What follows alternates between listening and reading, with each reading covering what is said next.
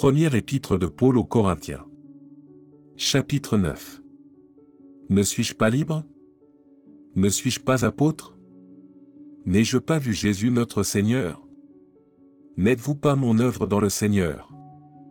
Si pour d'autres je ne suis pas apôtre, je le suis au moins pour vous, car vous êtes le sceau de mon apostolat dans le Seigneur. C'est là ma défense contre ceux qui m'accusent. N'avons-nous pas le droit de manger et de boire? N'avons-nous pas le droit de mener avec nous une sœur qui soit notre femme, comme font les autres apôtres, et les frères du Seigneur, et Cépha? Ou bien, est-ce que moi seul et Barnabas nous n'avons pas le droit de ne point travailler? Qui jamais fait le service militaire à ses propres frais? Qui est-ce qui plante une vigne, et n'en mange pas le fruit?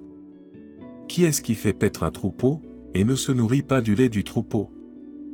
Ces choses que je dis, n'existent-elles que dans les usages des hommes? La loi ne les dit-elle pas aussi? Car il est écrit dans la loi de Moïse, Tu n'emmuselleras point le bœuf quand il foule le gras. Dieu se met-il en peine des béufs, ou parle-t-il uniquement à cause de nous? Oui, c'est à cause de nous qu'il a été écrit que celui qui laboure doit labourer avec espérance, et celui qui foule le grain foulé avec l'espérance d'y avoir part.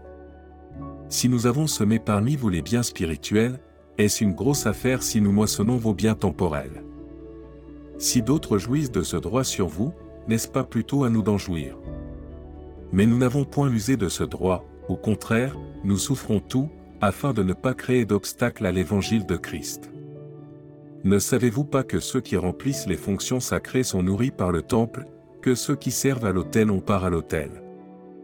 De même aussi, le Seigneur a ordonné à ceux qui annoncent l'Évangile de vivre de l'Évangile. Pour moi, je n'ai usé d'aucun de ces droits, et ce n'est pas afin de les réclamer en ma faveur que j'écris ainsi, car j'aimerais mieux mourir que de me laisser enlever ce sujet de gloire. Si j'annonce l'Évangile, ce n'est pas pour moi un sujet de gloire, car la nécessité m'en est imposée, et malheur à moi si je n'annonce pas l'Évangile.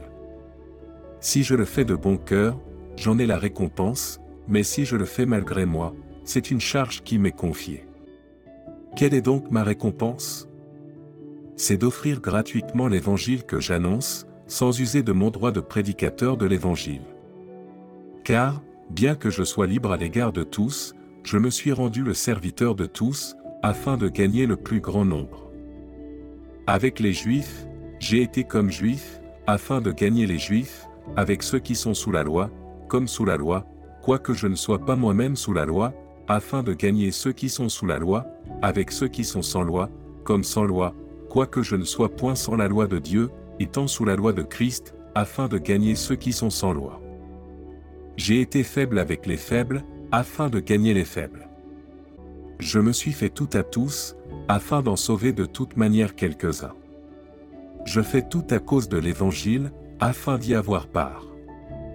Ne savez-vous pas que ceux qui courent dans le stade courent tous, mais qu'un seul remporte le prix? Courez de manière à le remporter. Tous ceux qui combattent s'imposent toute espèce d'abstinence, ils le font pour obtenir une couronne corruptible, mais nous, faisons-le pour une couronne incorruptible. Moi donc, je cours, non pas comme à l'aventure, je frappe, non pas comme battant l'air. Mais je traite durement mon corps et je le tiens assujetti, de peur d'être moi-même rejeté, après avoir prêché aux autres.